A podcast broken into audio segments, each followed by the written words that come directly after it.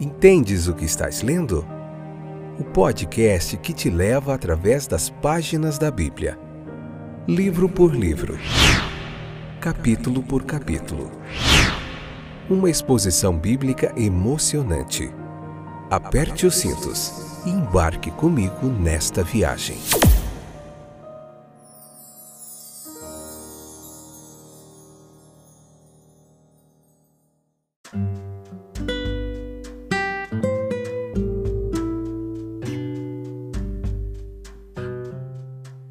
Olá, estamos de volta. Sou o Fábio, você já sabe. Que bom que você voltou para nós juntos aprendermos mais um pouquinho da palavra de Deus. Vamos lá, João capítulo 17, a parte 2, hoje, episódio 146, segunda temporada. Vamos lá, firme e constante, sempre avante, sem desanimar. Deus vai nos dando graça para nós continuarmos esse trabalho.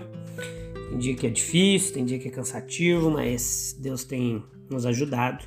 Vamos lá, se é uma forma, uma abordagem mais profunda que você quer ter do texto bíblico, mais do que somente a leitura do capítulo, aprender um pouquinho mais, eu quero te ajudar nessa, nessa missão aí, nesse propósito. Então vamos juntos até onde Deus nos dê graça. Vamos lá.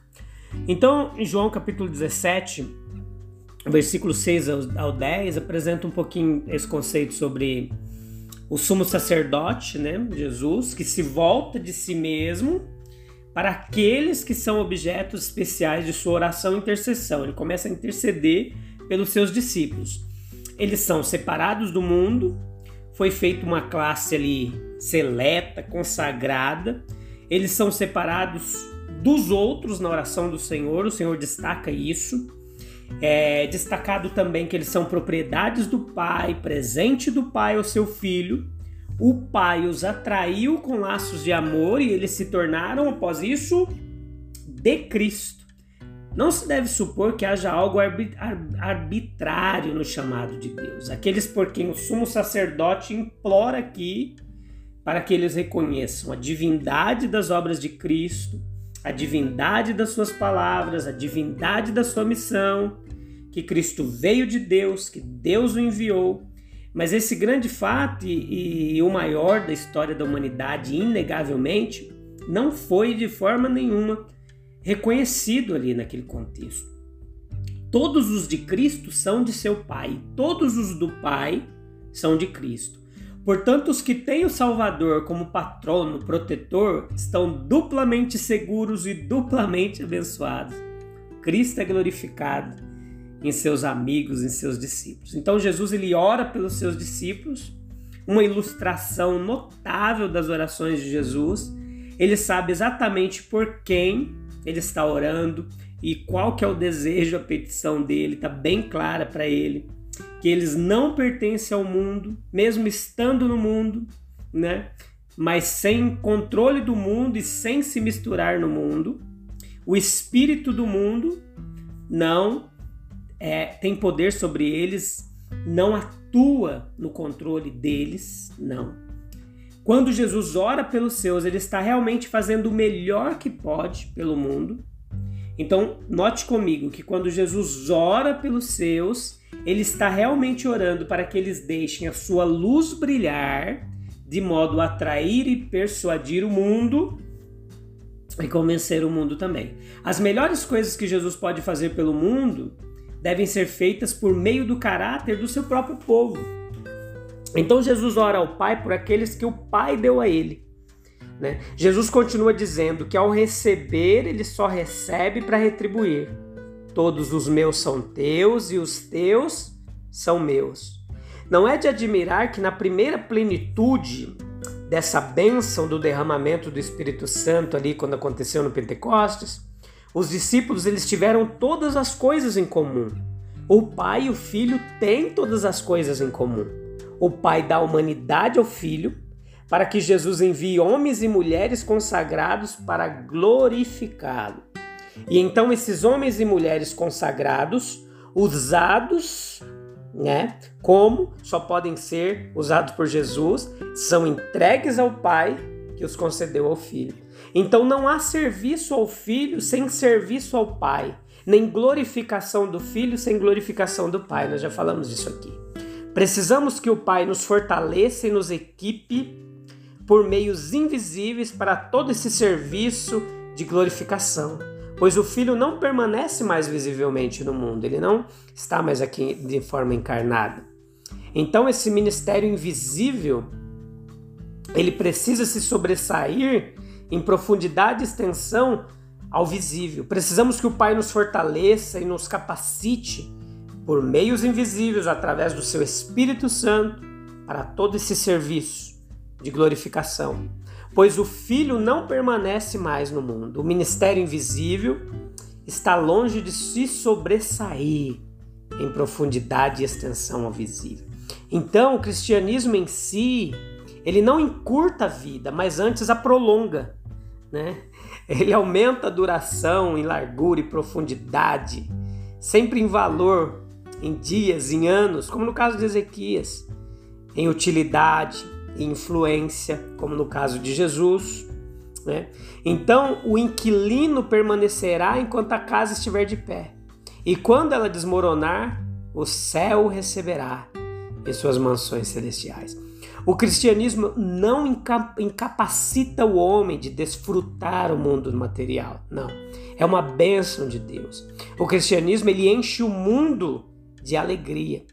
Não era o seu desejo que os, que, que os homens fossem retirados do meio social, mas que permanecessem nele. A sociabilidade era uma de suas características. Não queria que o homem vivesse isolado, numa, numa afastado de tudo, não. O cristianismo abre e não fecha a porta da sociedade. E o cristianismo ele tem essa função de aproximar o homem do seu próximo. Então, do seu semelhante. Mas a intolerância, as artimanhas sacerdotais e o preconceito religioso baniram muitos da sociedade e aprisionaram muitos também, de uma forma errônea. Mas o cristianismo puro nunca apregoou isso.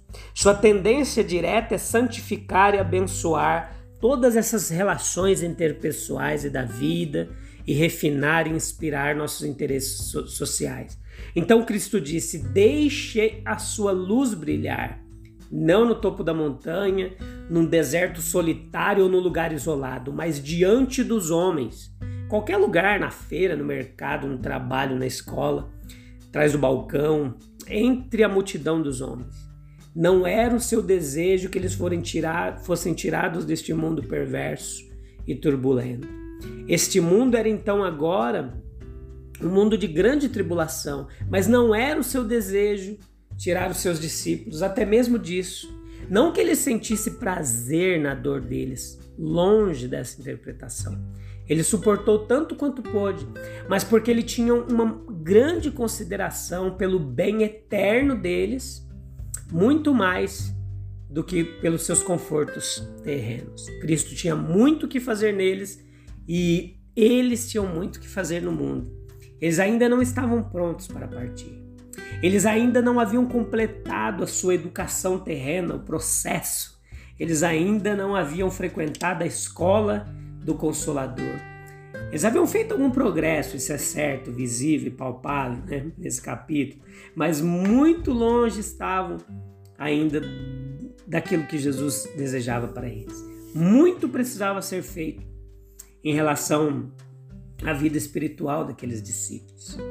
O Pai os havia dado a Jesus para uma obra especial que era serem testemunhas, mártires, né? Sentido da palavra, é testemunhas de sua vida, morte, ressurreição, ascensão e publicar a história de seu amor e os fatos de sua história terrena até os confins da terra. Isso deve ser feito antes que se finde a sua vida terrena e que eles sejam levados para casa com honra. Eles poderiam servir ao Mestre e à sua geração melhor aqui do que qualquer outro lugar. Então, note que esses discípulos ali, o mundo perverso desejava expulsá-los, mas não sabia que era melhor para o bem, para o bem deles, e estava sob o controle da infinita bondade de Deus. O céu poderia passar algum tempo sem eles. As harpas douradas lá poderiam esperar, mas o mundo não podia esperar muito, eles precisavam dessa água da vida para saciar a sede. Então, cada um deles tinha um dever especial, uma missão especial, uma vocação especial e estavam sendo treinados para isso. E mesmo após a partida de Jesus, que seria uma perda para o mundo, eles precisavam continuar este trabalho. Uma parte da oração de Jesus foi: guarda-os do mal e do maligno.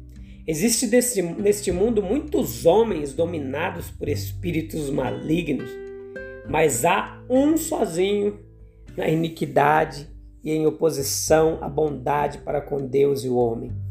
Ele conseguiu atrair um grande número de seguidores que compartilham do mesmo caráter dele, mas ele se mantém à frente de todos eles na maldade. E os olhos de Cristo poderiam identificá-lo entre a multidão e apontá-lo como maligno ou a coisa maligna.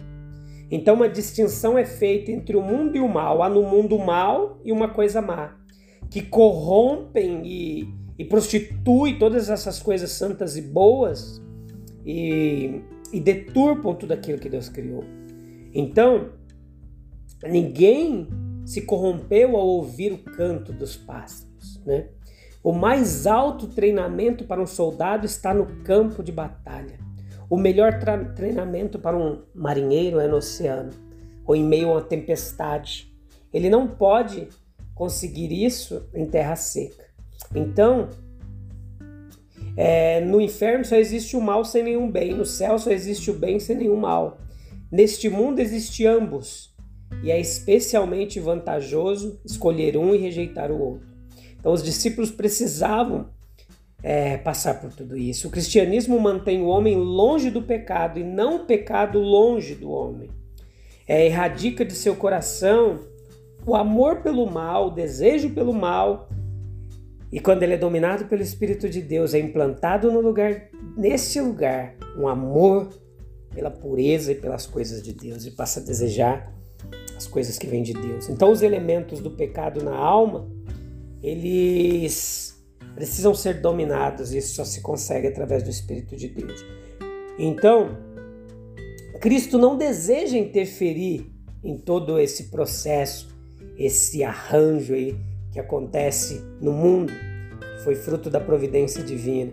Ele deixa-os viver a vida para que eles possam lutar pelo contra o pecado, como sal da terra, como luz do mundo e as providências da graça elas se encaixam e giram em perfeita harmonia em todo esse contexto. Né? Então, mantê-los longe do mal, removendo-os do mundo, pareceria algo como bater em retirada, mas a palavra retirada não estava em seu vocabulário. Então, para tornar os discípulos vitoriosos na luta e alcançar o porto desejado, apesar das tempestades mais severas, grande poder foi manifestado é, para manter os jovens hebreus lá na Babilônia, longe do fogo. Mas um poder muito maior foi manifestado em impedi-los de serem feridos pelas chamas. Tirar os discípulos do mundo milagrosamente manifestaria o poder divino, mas mantê-los no mundo manifestava um milagre da graça e do poder de Deus muito maior. Beleza? Eu te espero no próximo episódio. Não perca, está imperdível esse capítulo 17, a intercessão de Jesus pelos seus discípulos. Nós vamos ver nos próximos episódios que ele orou até por nós, hein? Não perca. Um abraço, fique com Deus. Até breve. Tchau, tchau.